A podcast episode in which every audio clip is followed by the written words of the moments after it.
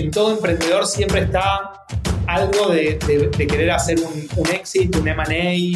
Entonces siempre teníamos la sensación de que CETEC podía ser absorbida por, por una empresa más, más grande y encontramos en misma esa posibilidad de poder sumarnos a un grupo que, que realmente es muy, muy, muy grande, creo que está evaluado en algo así como 14 o 15 billions, era la posibilidad de, de poder juntarnos con, con, alguien que conocía perfectamente nuestro nicho creo que fue algo que se dio.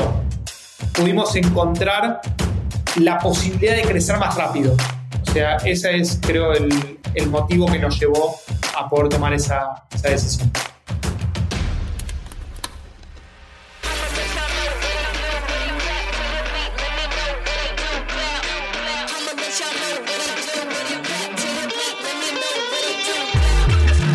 Hola, te doy la bienvenida a un episodio más de True Growth Podcast.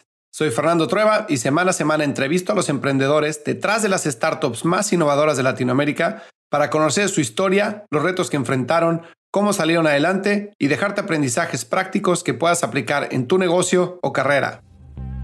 Hoy tengo como invitado a Alejandro Seckler, cofundador y co-CEO de Mendel, la startup que simplifica el proceso de gastos, recuperación de facturas y reembolsos para las compañías.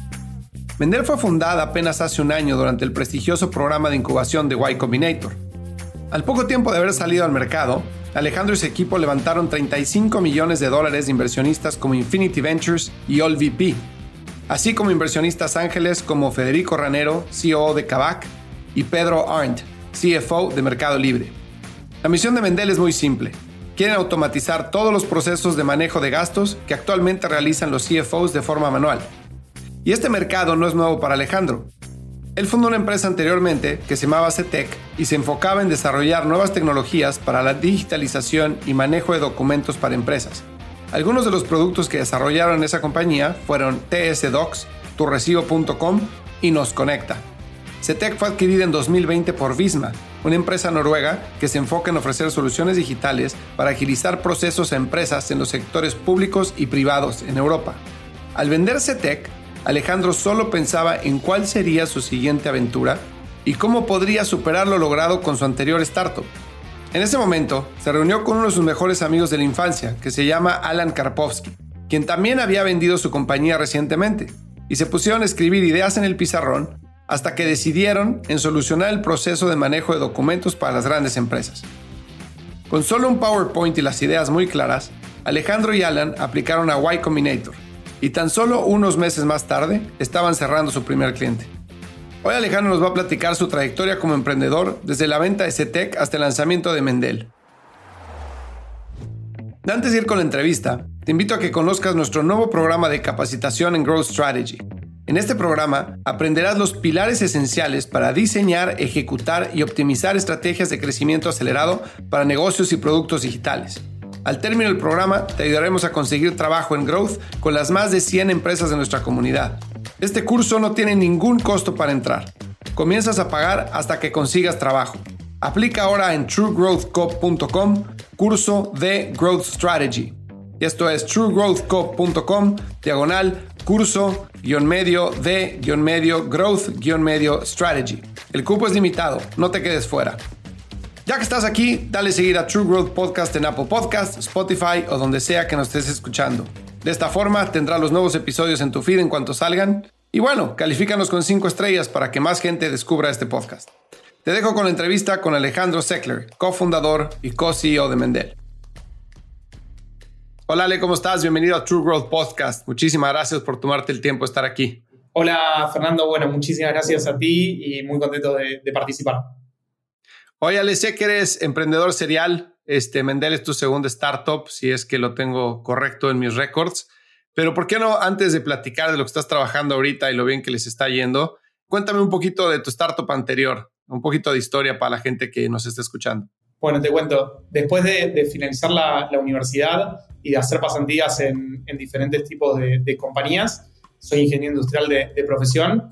Junto con mi padre y con mi hermano fundamos CETEC, que es de Seckler Technology, que básicamente digitalizábamos todos los procesos que estaban soportados en papel en una compañía, sobre todo en el área de, de HR y en el área de finanzas. Básicamente despapelizábamos esos, esos procesos. Y nace porque mi padre anteriormente tenía una compañía que se llamaba Train Solutions, que digitalizaba documentos desde el año 1994. Siempre cuento que contarle a mis amigos del colegio qué, hacía mi padre en el año 1994 era realmente muy difícil de, de explicar, donde básicamente convertía pilas de papeles en pilas de CDs. Podía digitalizar ese tipo de, documentos con una tecnología muy incipiente.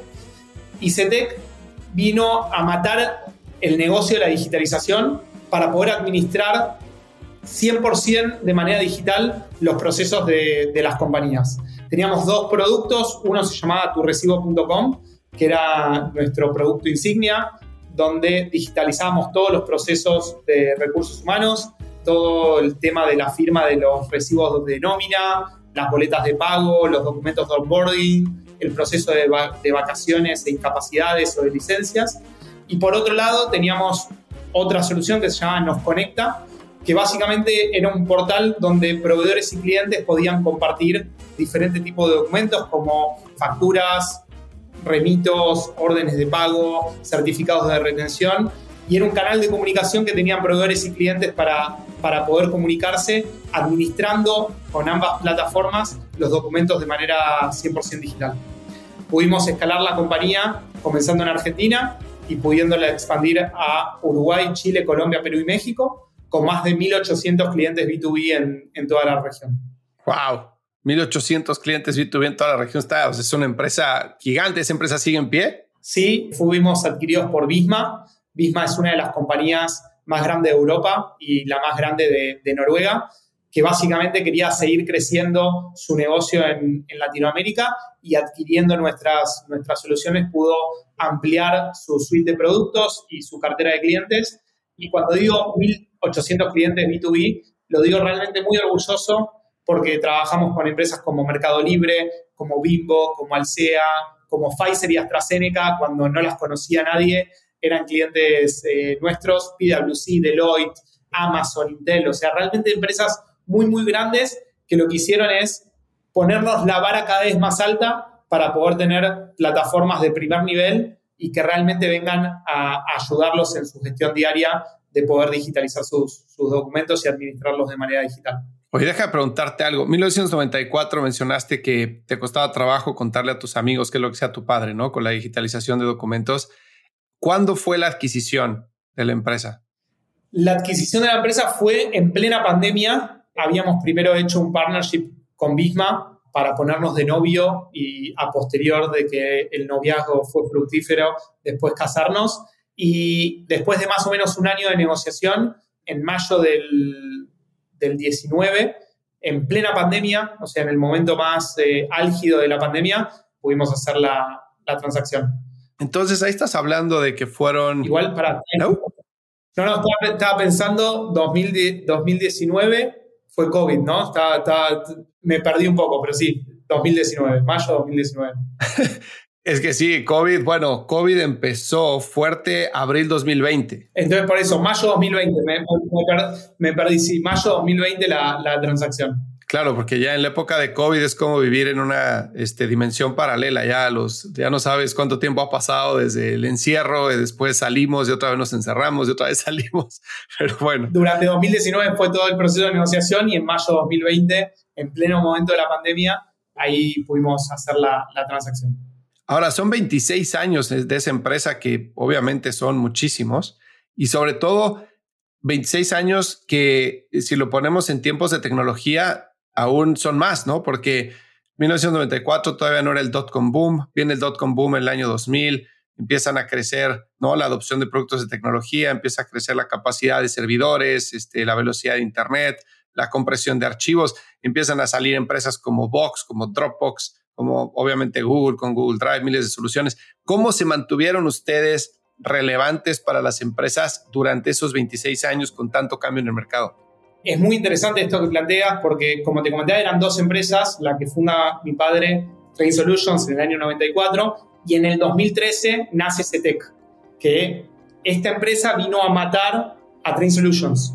¿Por qué? Mm. Porque básicamente nos habíamos dado cuenta de que ya la administración de papeles, que se habían pasado a ser administración de CDs, necesitaban un gestor documental, necesitaban una plataforma, era muy incipiente el software as a service, hablando de, cómo evolucionó la, la, tecnología, y explicarles a un CTO, a un CIO o a un gerente de sistemas en ese momento, en 2013, que iba a empezar a, trasladar toda su documentación a la nube, era realmente muy, muy difícil de explicar.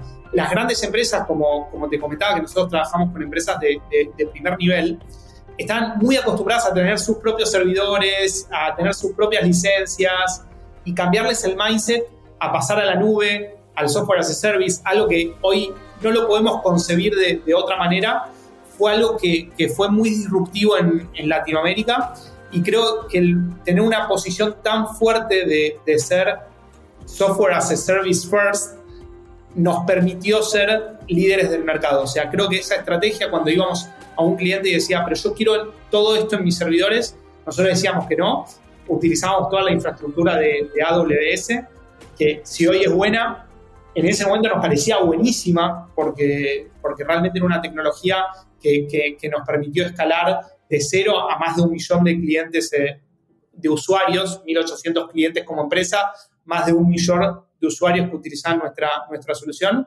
Y eso sí fue realmente un, desafío que tuvimos y fue muy disruptivo para, para la época.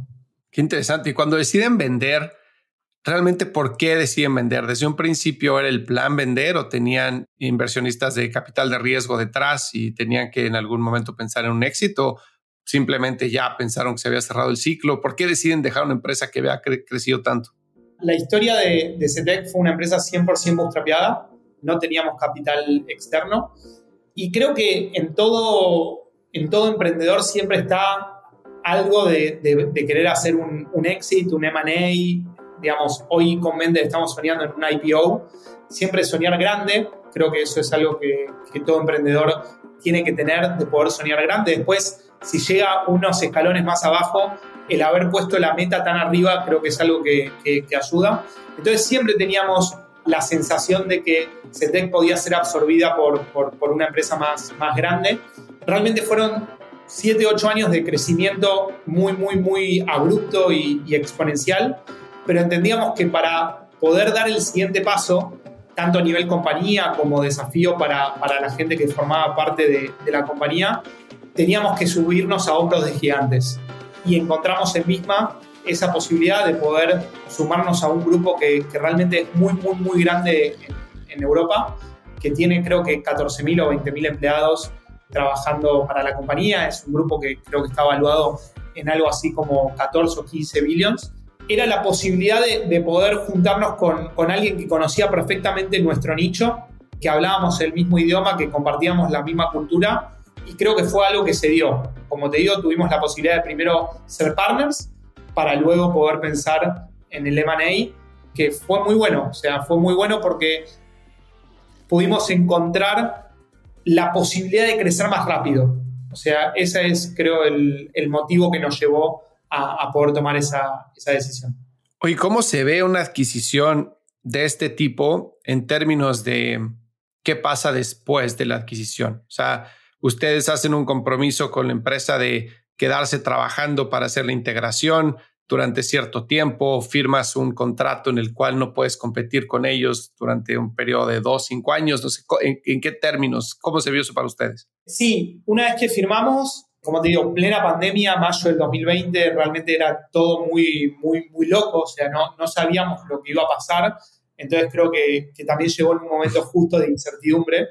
Tuvimos que quedarnos un año trabajando para poder hacer el merge de ambas compañías Hoy misma compró más, más compañías en Latinoamérica, pero CETEC fue la primera compañía que, que, habían comprado. Entonces creo que fue un aprendizaje para ambos lados de cómo hacer ese merge. Obviamente hay un non-solicitation, un non-compete, eh, diferentes cláusulas que, que, uno firma en, en este tipo de, de, adquisiciones, pero yendo a lo concreto fue un año donde integramos las dos compañías donde no es un proceso fácil, sobre todo porque hay personas de ambos lados que vienen de trabajar con sus procesos, por más que la cultura sea muy parecida, cada uno tiene su idiosincrasia y creo que ese aprendizaje de poder hacer ese merge fue muy valioso para, para mi vida profesional. No, me imagino, es una experiencia que muy poca gente puede, puede vivir, ¿no? Que te hace crecer muchísimo. Y ahí, fíjate que me llama la atención algo, porque cuando estaba haciendo research sobre Mendel y sobre este, tu historia, que después de venderse Tech, empiezan a trabajar en Mendel, pero deciden pasar por Y Combinator.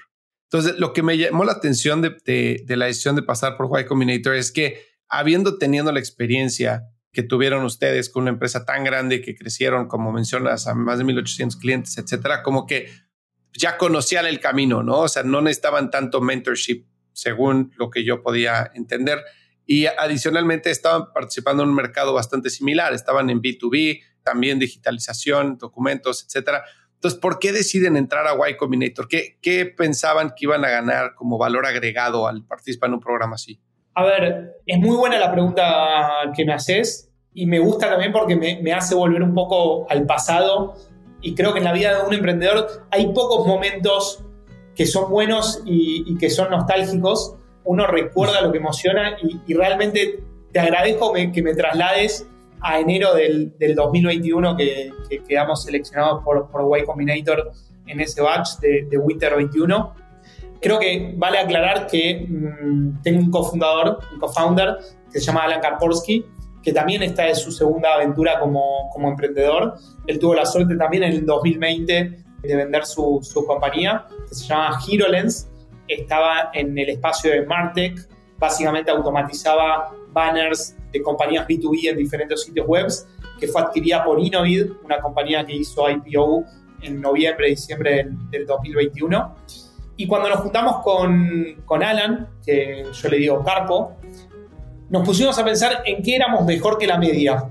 Y básicamente encontramos tres puntos. Uno, que conocíamos Latinoamérica. Ambos habíamos escalado compañías por Argentina, Uruguay, Chile, Colombia, Perú y México. Segundo, los dos le habíamos vendido a empresas B2B, Enterprise, que es algo muy diferente que venderle al B2C. O sea, los dos teníamos mucha experiencia en el segmento B2B sobre todo Enterprise en, Latinoamérica. Y tercero, los dos habíamos construido equipos de tecnología y de producto, a diferencia de servicios, donde hay muchas compañías que son de servicios, una Software Factory, por ejemplo, que le hayan vendido B2B, pero ambos dos teníamos nuestro propio producto y habíamos creado equipos de, tecnología. Entonces, con esa premisa y con esos diferenciales, dijimos, hagamos algo más grande de lo que hicimos en el pasado, más grande de lo que fue Giron y Citech juntos, y para dar digamos, y comenzar Mendel con el pie derecho, dijimos apliquemos en Y Combinator. Porque las, las dos compañías anteriores habían sido bootstrapeadas, nunca habíamos levantado capital. También arrancamos la compañía en un mundo muy loco de fundraising. Hoy, por suerte, creo que, que se está acomodando porque no fue sano lo que pasó en el 2020 y en el 2021. Y la experiencia de Y Combinator realmente fue fantástica. O sea, fue fue realmente genial porque de allí salieron un montón de compañías muy, muy, muy, muy grandes como Airbnb, como Dropbox, DoorDash, Coinbase, etc. Y creo que también fue algo de humildad de decir, ok, lo que construimos fue muy bueno, pero lo que queremos construir necesitamos una vez más pararnos sobre hombros de gigantes. Y creo que encontramos en Y Combinator esa, esa posibilidad y creo que si bien el batch fue remoto, fuimos de, los batch que fue remoto, creo que hoy ya, ya volvió la presencialidad. Creo que fue un learning muy, muy, muy bueno y lo súper recomiendo a, cualquier emprendedor que quiera incursionar por este camino. ¿Y qué te llevas? Porque la, dinámica de Y Combinator es mucho de, de, mentorship, ¿no? Es poco personalizado a tu empresa, un poco generalizado, porque son muchas las empresas que las startups que entran, ¿no? Entonces, tienes mentorship y va gente espectacular a platicar con los, con los founders y a contar su historia. Y tú como que interpretas ¿no? aprendizajes de cada una de las personas y los vas aplicando a tu, a tu negocio, pero no necesariamente es como un programa aplicado a la medida a cada una de las startups, ¿no? Este, que sería poco escalable. ¿Qué te llevas tú de, ese, de esa experiencia en Y Combinator? ¿Cuáles fueron tus principales aprendizajes? Yo creo que esto es digamos, tan similar como la secundaria o la universidad, donde cada uno puede aprovechar ese recurso de la manera que, uno lo quiere. O sea, podés solamente aprobar o puedes realmente estudiar, aprender y sacarte un 10 o la nota más alta. Creo que lo mismo pasa con Y Combinator.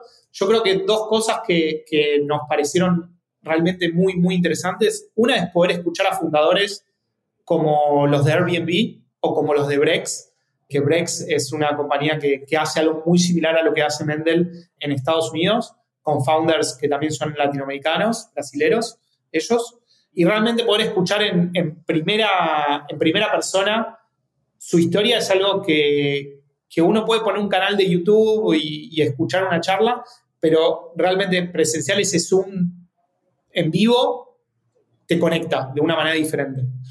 Y por otro lado, tuvimos dos partners, uno fue Aaron Epstein y otro Brad Flora, que lo que aprendimos de ellos fue poder ejecutar mucho más rápido de lo que veníamos ejecutando, de poner el producto en la mano de los clientes más rápido y, y de poder iterar y hacer algo que las empresas necesiten rápido. O sea, creo que dije muchas veces la palabra rápido y creo que esa es la roller coaster que, te lleva Y Combinator a poder hacer las cosas rápido y a poder escalar.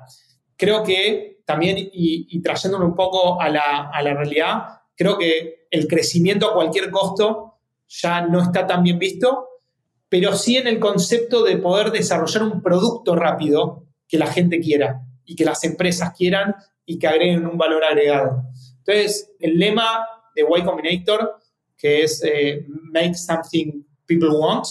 Eso es algo que, creo que te cambia un poco el mindset y eso apalancado a nuestra experiencia anterior nos dio mucho resultado. Oye, ¿cómo llevaste el tema del, del accountability en Y Combinator? O sea, ¿qué tanto tienes una accountability con el programa como lo tienes contigo mismo? A lo que me refiero es, y creo que estás completamente on point cuando dices, esto es como la secundaria, como la universidad, ¿no? Pues uno va a sacar lo que va a meter en el programa. Y si uno va ahí nada más a escuchar y hacerse güey, como decimos en México, pues no, no vas a sacar nada, ¿no? Pero si vas y, sacas provecho y trabajas en lo que tienes que trabajar y presentas updates, etcétera, pues obviamente vas a avanzar muchísimo, ¿no? ¿Qué tanto ese accountability lo tenías, bueno, lo tenían ustedes como equipo cofundador porque pues tenían un compromiso con el proyecto, como lo tenían con el equipo de, de Y Combinator, tal cual. O sea, que el equipo de Y Combinator les estuviera preguntando cómo van con, con la situación, cómo van con el producto y cuántos clientes llevan, etcétera.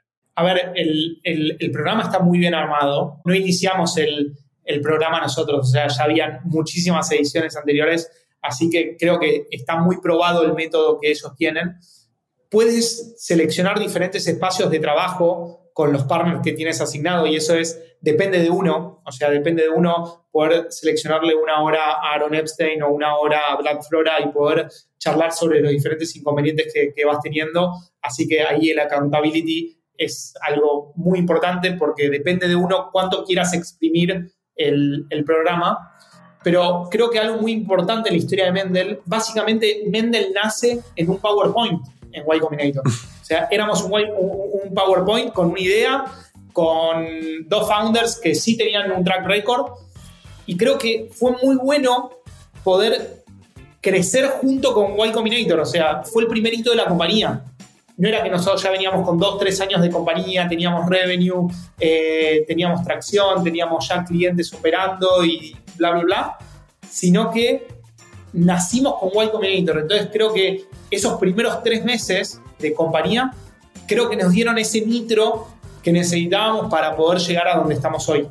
Así que conozco founders que, ingresaron en Y Combinator en diferentes estadios.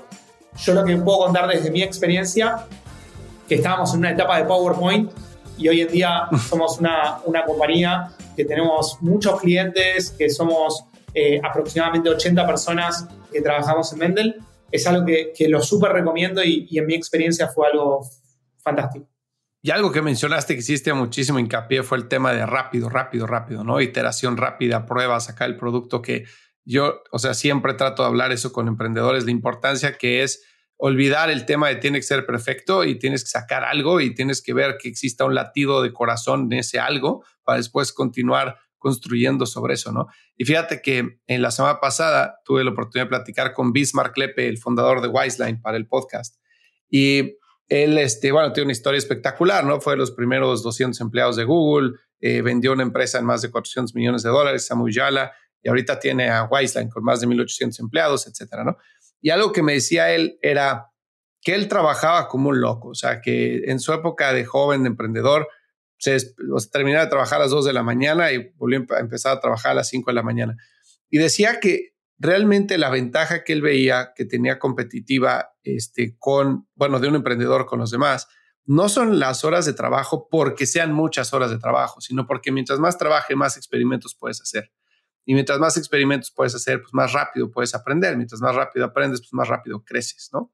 Entonces, pero que algo que le había costado a él, porque es muy perfeccionista, muy bueno académicamente hablando, es el tema de cómo balanceo la calidad del experimento con la calidad del producto, ¿no? Y cómo saco algo que yo sé que no está perfecto, pero pues para que la gente lo pruebe y ver después cómo lo puede ir arreglando, ¿no? Y creo que esa mentalidad es súper importante irla adquiriendo como emprendedor para que la gente eh, se, acostumbre a, ¿sabes qué? Se vale romper cosas, se vale hacer cosas que no funcionan y se vale fracasar y que pensabas que las cosas iban a funcionar de, un, de una forma y funcionaron de otra, pero el chiste es que lo aprendas lo antes posible, ¿no?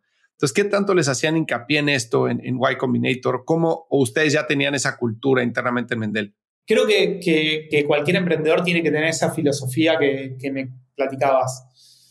Una frase que, nosotros tenemos en, en Mendel es, done is better than perfect. Y creo que eso es algo fundamental para los primeros momentos de una, de una compañía. También te tienen que acompañar cuando, cuando las cosas ya van bien y van creciendo, pero no esperar a tenerlo perfecto, porque lo perfecto no existe. No puedes pensar que tan rápidamente puedes hacer un producto que realmente no tenga fallas, que sea perfecto, que todos los clientes van a decir lo maravilloso que es, pero sí, y una de las cosas que más nos empujó Y Combinator es a poner el producto rápido en las manos del cliente creo que el poner el producto en las manos del cliente es lo que nos permite crecer, porque nosotros crecemos gracias a nuestros clientes. Uno no puede encerrarse con el equipo de producto o el equipo de ingeniería en cuatro paredes y pensar o hacer lo que pensamos que le va a gustar al cliente. A la vez es tan fácil o tan difícil entender de que hay que preguntarle a los, clientes qué, es lo que necesitan, cómo les sirve. Y creo que el mejor de los, de los mundos es cuando encontrás que la necesidad de un cliente es la necesidad de muchos. Y eso es investigando, eso es hablando, eso es dedicándole mucho tiempo y mucho compromiso a lo que uno está desarrollando. Y creo que la frase de Danny Rotterdam Perfect nos ayudó un montón en los primeros meses de, compañía, que tampoco somos una, somos una compañía que tenemos menos de dos años de, vida. Eh, el otro día leía un, un de, de Paul Graham, el fundador de, de Y Combinator, donde decía que una empresa tarda más o menos dos años en encontrarle el verdadero product fit o encontrar realmente el modelo de negocio correcto. Creo que con Mendel lo pudimos encontrar realmente rápido y creo que mucho se lo agradezco a los clientes. Y en esas entrevistas, ese hablar con la gente, porque lo dijiste muy bien, ¿no? O sea, para poder aprender, pues hay que hablar con la gente, hay que preguntar y cuando encuentres que la necesidad de uno es la necesidad de muchos, pues ahí tienes algo para explorar, ¿no? Esas entrevistas, ¿cómo las hacías? O sea, es qué preguntabas, qué es lo que buscabas, porque muchas veces a la gente le preguntas qué es lo que necesita y, y pues como decía Henry Ford, ¿no? Si yo le hubiera preguntado a la gente qué necesitaba, me hubiera dicho que necesitaba pues, caballos más, más rápidos, ¿no? No coches. Entonces, ¿cómo tratas de de entender los insights a través de esas conversaciones? ¿Qué preguntas haces? ¿Qué te funcionó en ese proceso? Eh, está muy bien. Y lo primero que se me viene a la cabeza, innovar no solamente significa crear, sino también es mejorar. Creo que en los últimos 20 años no hubieron tantas creaciones, creo que hubieron muchas mejoras. Es decir, Uber no inventó, no inventó a los taxis, mejoró el proceso en el cual uno puede solicitar un auto para poder trasladarse. Airbnb no, no inventó los hoteles, sino que le encontró tecnología para poder eh, alquilar habitaciones en diferentes países. Entonces creo que lo, que lo que se hizo en los últimos 20 años fue mejorar procesos. ¿ok? Nosotros, por suerte, el modelo que tiene Mendel, que después si quieres te, te puedo profundizar qué es, lo, qué es lo que hacemos, tenemos muchos comparables en Europa y en Estados Unidos que nos permitieron ver cómo funcionaban ellos en esos territorios y traerlo a Latinoamérica, donde era nuestro área de expertise, no es trivial. Es otra idiosincrasia, son otros casos de uso. Entonces, creo que pudimos ver un poco el futuro viendo cómo funcionaban estas compañías similares a Mendel en Europa en Estados Unidos. Y por otro lado es escuchando qué tecnología tenían hoy los clientes y cómo nosotros podíamos mejorarla. Porque hoy los clientes ya tenían una solución de comprobación o rendición de gastos, ya tenían una tarjeta corporativa. El tema es que nosotros mejoramos ese proceso. ¿Y cómo lo mejoran? ¿De dónde parte la tesis de, de, Mendel? O sea, decías, tenemos comparables en Estados Unidos, en Europa, queríamos hacer algo grande. ¿Cómo llegan al, al proceso de decir esto es lo que queremos hacer y cómo lo prueban? Buenísimo. Entonces te voy a hacer rápidamente el, el pitch que hicimos en, en Y Combinator, donde básicamente Mendel es la combinación entre una tarjeta de crédito corporativa y una plataforma que le permite a las empresas parametrizar de qué manera puede ser gastado el dinero de la compañía por parte de los empleados. Por ejemplo, que el área comercial lo puede utilizar solamente de lunes a viernes, de 9 a 18 en Uber y restaurantes. Que el área de marketing solamente lo puedan utilizar en compras online para hacer uso de Facebook Ads, Instagram Ads, eh, LinkedIn, etc. Y como nuestro principal mercado y, y, nuestro, nuestro primer mercado fue México, en México también vinimos a resolver una problemática que es la generación y la validación de las facturas electrónicas. En México hay una complicación, por decirlo de una manera, que cada gasto que hace un empleado y, y, y el comercio al cual le haces la compra te da un ticket, cada empleado tiene que generar esa factura tanto en PDF como en XML para que la empresa lo pueda deducir de impuestos. Y uno de los propósitos de Mendel es devolver la agilidad a las grandes compañías de Latinoamérica. Y claramente esto chocaba muy fuertemente con devolver la agilidad a las compañías.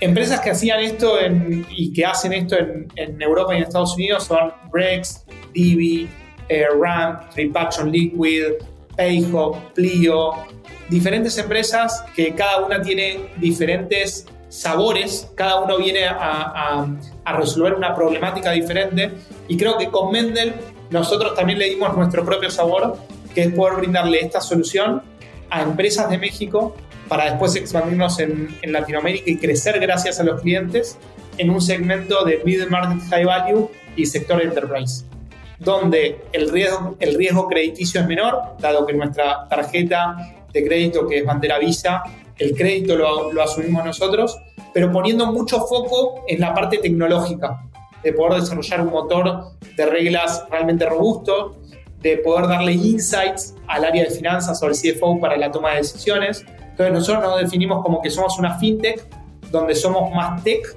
que fin. Ok. Y poder profundizar y robustecer nuestra área tecnológica para que esto le ayude a las, a las compañías a poder ahorrar costos, tener información, para con esa información poder tomar buenas decisiones. Ah, me parece espectacular la, cómo lo presentas y para la gente que escucha puede sonar como una solución realmente muy robusta y que lo es, ¿no? O sea, estás hablando de el área comercial utiliza la tarjeta de cierta forma, marketing de cierta forma, recruiting de cierta forma. Entonces, obviamente, para que eso suceda y para que tú puedas validar, pues necesitas adopción de esas diferentes áreas, ¿no? Para que la empresa vea el valor del producto. Pero ¿cómo, cómo ustedes, si su hipótesis es, queremos devolver la agilidad a las empresas de Latinoamérica y lo queremos hacer por medio de un streamlining de procesos, ¿no? Vamos a quitar la burocracia de estos procesos del PDF, el XML, que es un dolor de cabeza, ¿no? Vamos a quitarle eso a las empresas del medio, vamos a hacerlo por medio de la tecnología. ¿Cómo conviertes eso en un MVP para decir, oye, a ver, esto es lo que necesito probar para ver que mi hipótesis es correcta, que voy por el camino adecuado y después este sería el siguiente paso? Totalmente. Y como te comentaba, la compañía tiene más o menos un, año y medio, un año y siete meses de, de vida. Sí, sí, sí. Y toda la parte fin realmente es muy compleja porque necesitas conectarte a procesadores de pago, necesitas hacer un contrato con, con Visa, necesitas hacer el diseño de la tarjeta, necesitas imprimir estas tarjetas y realmente ahí ya tienes un gap de seis meses hasta tener el, el, producto funcionando. ¿Ok? Desde la parte de, del medio de pago para darle vida a lo que es gran parte hoy del core del negocio de, de Mendel, que es la tarjeta de crédito inteligente. Entonces, retomando un poco de poner el producto rápidamente en las manos del cliente, el tema de la generación de la factura era algo que eso funciona con la tarjeta Mendel, con la tarjeta externa, con pago en efectivo. Es un pain que adicionalmente al método de pago que utilices, lo tienes. Entonces, ese fue realmente nuestro MVP de poder ir ganando clientes e ir sumando usuarios a la plataforma con esta funcionalidad. Si me lo preguntas, realmente era medio loco en ese momento eh, solamente ofrecer esa feature, pero veíamos que el cliente era tan grande la problemática que tenía que estaba dispuesto a utilizar la solución, faltándole el 70% del producto que era la tarjeta. Porque el chiste de Mendel es que al tener el software con la tarjeta juntos, la transacción baja, viaja de la tarjeta a la plataforma, llega una push notification, cuando llega la transacción le puedes tomar una foto al ticket, pero empezamos por el final. ¿Por qué? Para poder tener algo productivo mientras ganábamos esos seis meses hasta tener la tarjeta en productivo. Pero que es una gran estrategia porque te permite, o sea, del lado de, de product marketing, ¿no? Y de entender las necesidades del cliente, te permite probarlo muy rápido y, la gente ya sabe lo que es y es un dolor que tiene latente y lo vas a resolver. Que si no lo resuelves de principio a fin porque no tienes la tarjeta, estoy de acuerdo, pero la adopción se facilita mucho más también, ¿no? Totalmente, y, y, ahí me apalanco de la frase que te dije hace unos minutos de Done is better than perfect. Nosotros teníamos dos opciones. Esperábamos a tener el 100% del producto y recién ahí empezar a, a probarlo, o arrancar por el final, donde realmente entendíamos que no era la solución ideal, pero sí estábamos en contrato con los clientes, sí podíamos empezar a negociar el contrato, sí le podíamos empezar a vender la expectativa de lo que sería el producto al 100%. Entonces creo que eso fue una muy buena estrategia que, tomamos con, con, el equipo. Sí, no, me encanta, me encanta completamente. Oye, ¿y cómo se conocen ustedes? ¿Cómo deciden trabajar juntos? ¿A raíz de qué? O sea, los dos habían tenido un background muy exitoso, este, dos exits, em, empresas B2B. O sea, entiendo completamente el por qué, pero ¿cómo se da la relación? Se da la relación hace muchos años. Con Carpo somos amigos hace varios años hablé de la universidad, que, soy ingeniero industrial, pero más orgullo me da contar que soy egresado de una secundaria que se llama ORT, donde estudié informática, que realmente yo me, egresé en el año 2006, o sea, del 2003 al 2006, los últimos tres años de, de la secundaria, puedes elegir una orientación. Yo elegí informática, ahí pude aprender lo que son las bases de datos, los diferentes lenguajes de programación, aprendí a programar y realmente me dio un nivel de conocimiento muy, muy grande, me dio a mi grupo de amigos, me, me, ayudó y me, formó como persona. Y Carpo también estudió en, en, esta, en esta secundaria. Él, en vez de estudiar informática, estudió electrónica. Después en la universidad estudió ingeniería en informática, pero nos conocíamos desde, desde el secundario, donde gran parte de lo que te empuja el secundario al que fuimos, que, que se llama ORT, es a poder hacer terminás la, secundaria haciendo un proyecto final donde realmente haces un producto, digamos, un, desarrollas un producto, desarrollas un proyecto donde tenés todo el año para poder implementarlo. Entonces creo que, que ese mm, espíritu emprendedor lo tuvimos de ahí, después cada uno pudo crear su propia compañía.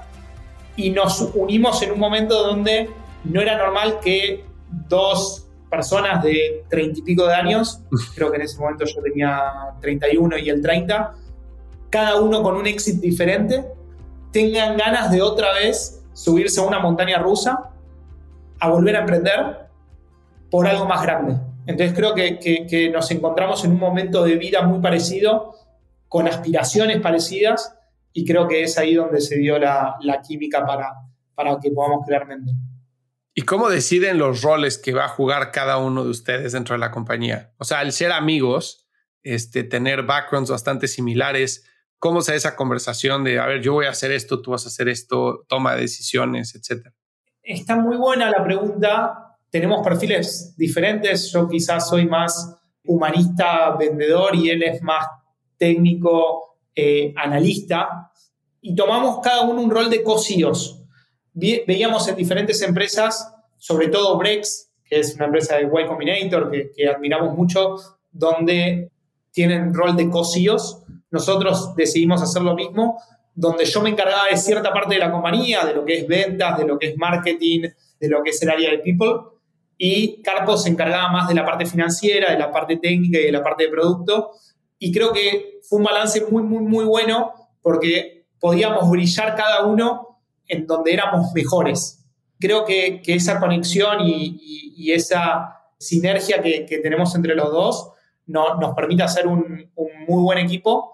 Y te digo que no, hay ni un sí, ni un no, ni un blanco, ni un negro. Creo que, que es muy importante poder emprender con alguien que sos complementario y que te conoces. Y creo que gran parte del éxito de una compañía es cómo te llevas con tu cofundador. 100% de acuerdo. Ahora, hace algunas semanas hablaba con los cofundadores, bueno, de, de Infocel, ¿no? Que adquirieron la empresa por medio de un search fund y son también, este, Edgar y Miguel, son, son dos co-founders. Entonces yo les preguntaba, misma pregunta, ¿no? Y me decían que ellos habían, habían platicado muy a profundidad de cosas muy incómodas. Entonces, de, oye, ¿qué pasa si uno de nosotros, pues, se muere? O sea, ¿qué pasa con el ownership? ¿A quién va? ¿Y a dónde van los voting rights? ¿No? Oye, pues, ¿cuáles son esas cosas en las cuales simple y sencillamente no vamos a entrar? ¿No? O cuáles son los deal breakers para cada uno de nosotros? ¿Cuáles son eh, los puntos de, inflexión o los hot buttons que tiene cada uno de nosotros para este, en la toma de decisiones, ¿no? Que no se van a, ciertas decisiones no se van a tomar si no estamos los dos sobre la mesa. ¿Cómo podemos, no? Porque la estructura de co-CEOs te puede ayudar mucho porque puedes dividir el tiempo, puedes agilizar la ejecución, puede estar pues, el CEO en dos lugares al mismo tiempo porque son dos. Si tienen una estructura muy clara de toma de decisiones, ¿no? Pero también es una estructura que puede presentar cierto conflicto por lo mismo, porque pueden entrar egos en la relación o pueden entrar diferentes puntos de vista. Eh, los negocios pasan por diferentes etapas y uno puede pensar que se tiene que arreglar de una forma y otro de otra. Entonces, esas pláticas, digamos, incómodas, ¿las tuvieron tú y Carpo desde, desde el inicio o, no tanto? Sí, sí, sí. Claramente creo que, que el sumergirse en proyectos como, como los que estamos haciendo en Mendel requiere de mucho tiempo de, de charla, de alinear objetivos, de, tener los mismos incentivos. El tema de cosíos no es algo que inventamos nosotros. Vimos que cada vez más empresas están teniendo cosíos. Brex, Salesforce, Bitex, Credit Justo, una fintech en, México, Beran Frank. Vimos que cada vez más está creciendo eso y creo que eso está bueno porque te, te permite apoyarte y que siempre haya uno que puede tener ese 80-20. A veces es uno, a veces es otro, pero creo que lo más importante es estar alineados en la visión. ¿Qué es lo que queremos como compañía? ¿Qué es lo que queremos construir?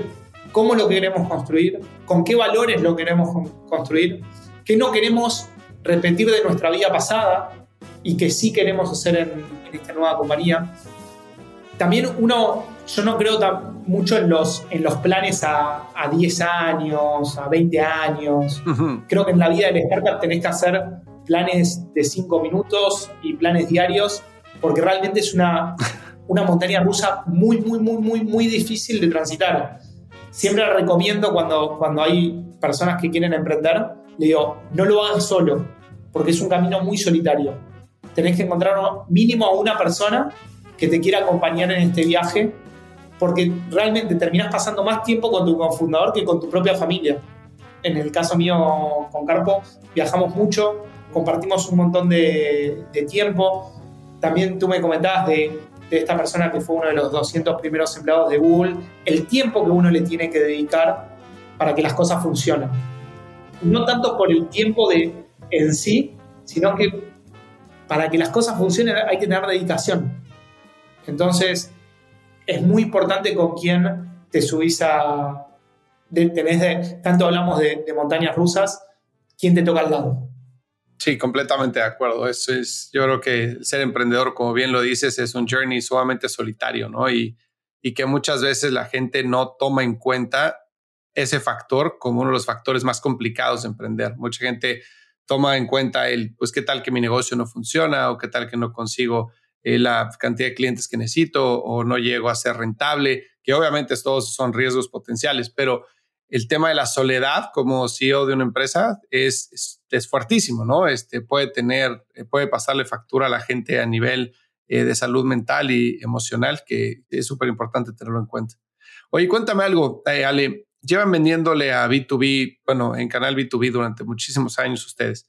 Cuando alguien llega al equipo de Mendel, un nuevo vendedor, alguien que, esté, que esté encargado de desarrollo de negocios, ¿cuáles son tus principales consejos para esa persona para cerrar ventas en B2B? Porque B2B es complicado, ¿no? O sea, es, hay que encontrar, una cosa es el usuario y otra cosa es el decisor de compra. La gente realmente en toma de decisiones en, en B2B está saturada de correos y de mensajes y de, y de miles de cosas. Es muy difícil abrir la puerta para, para que te escuchen. ¿Cuáles son tus principales consejos para esa persona nueva que entre a tu compañía?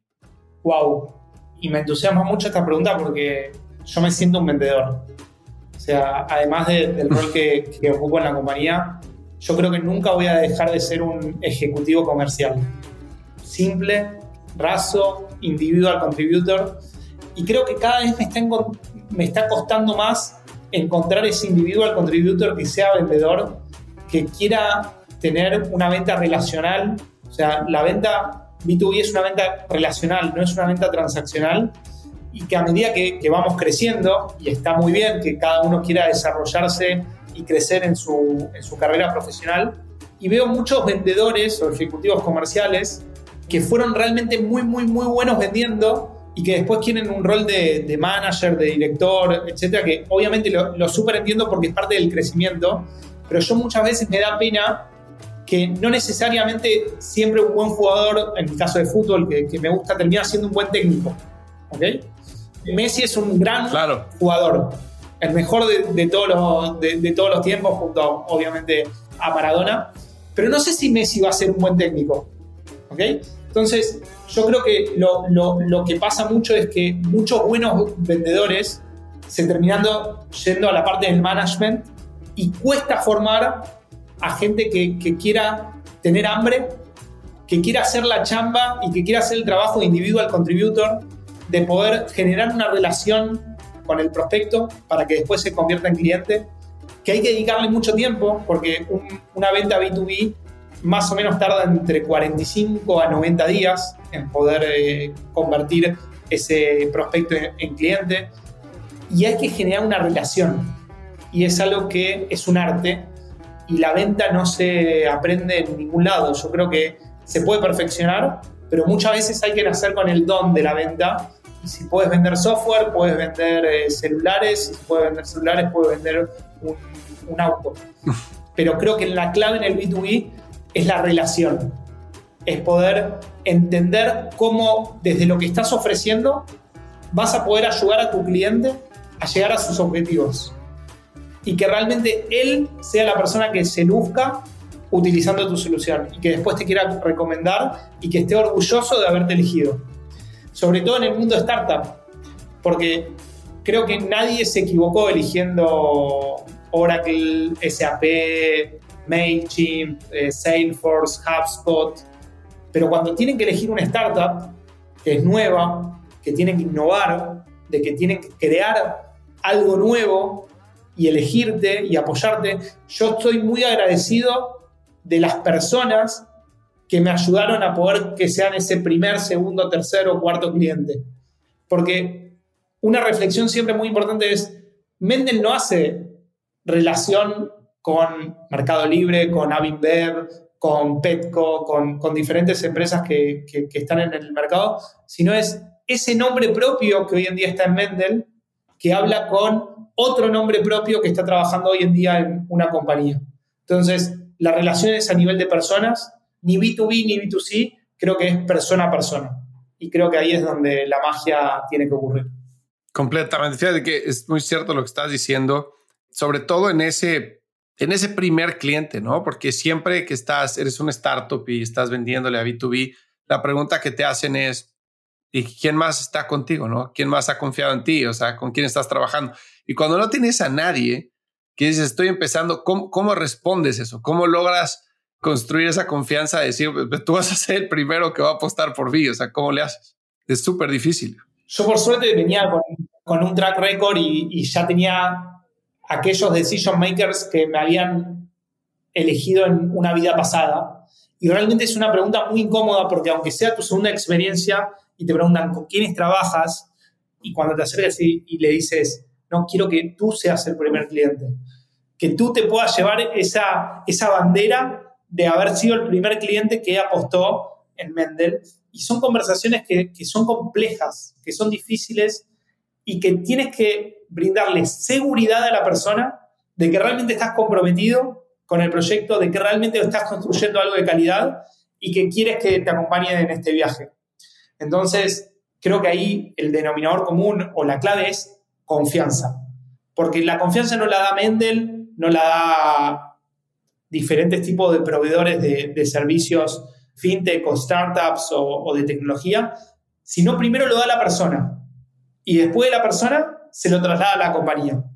Y creo que ahí es donde, donde todo inicia, pero sí, no te, no te voy a mentir, cuando te preguntan, che, ¿con qué empresas trabajas? Y te das vuelta y no tenés ningún logo atrás para respaldarte, es algo que, que te tenés que armar bien de coraje y que puedas conseguir esos primeros cinco logos que después ese sexto pueda hablar no solamente contigo, sino también con esas personas que, que te pudieron elegir y confiaron en ti.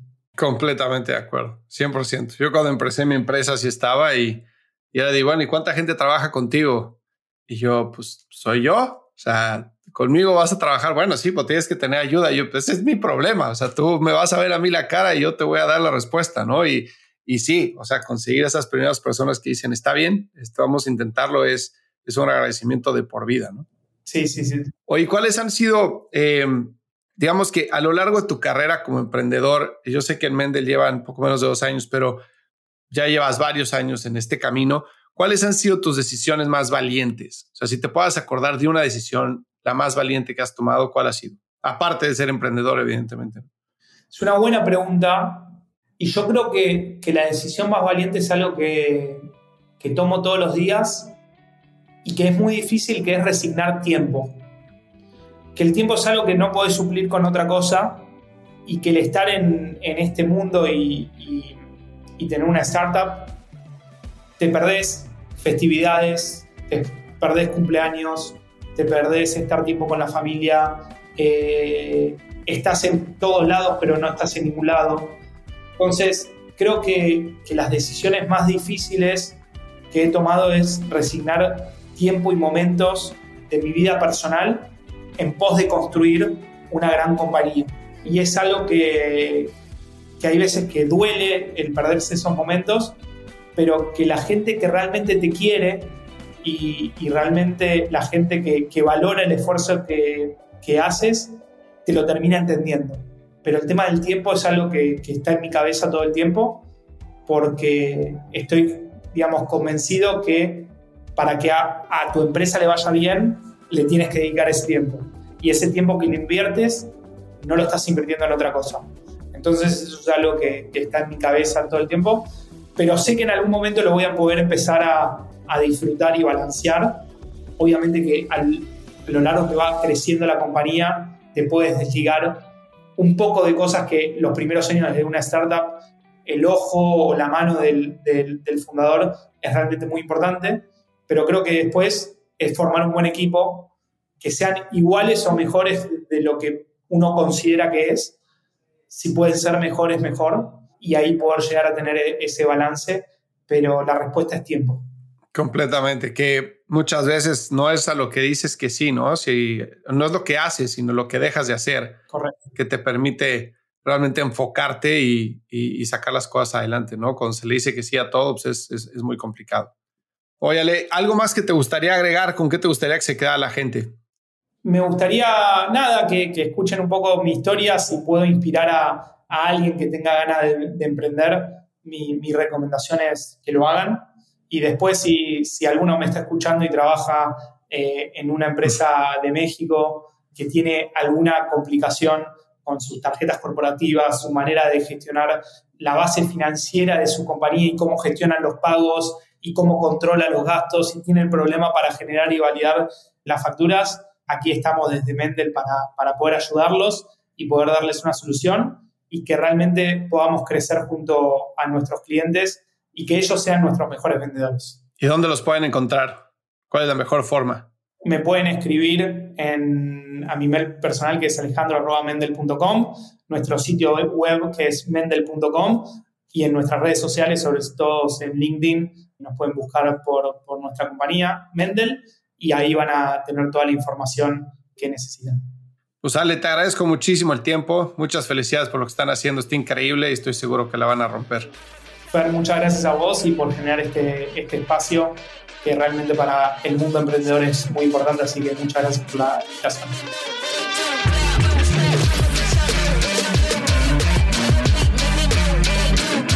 Hey, no te vayas. Si quieres conocer más sobre growth, ve a truegrowthco.com y descubre todas las soluciones que tenemos para personas que quieren avanzar su carrera y emprendedores y ejecutivos que buscan acelerar el crecimiento de sus negocios.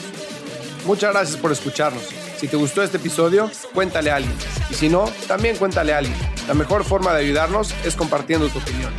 Dale follow a True Growth Podcast en Spotify, Apple Podcast donde sea que nos estés escuchando. Y ya que estás aquí, regálanos 5 estrellas para que más gente como tú descubra este podcast. Suscríbete a nuestro canal de YouTube para seguir los episodios de True Growth de una forma más interactiva y síguenos en Instagram para conocer más sobre nuestros invitados. Yo soy Fernando Trueba y te espero el martes en el siguiente episodio de True Growth Podcast. Mientras tanto, sigue creciendo.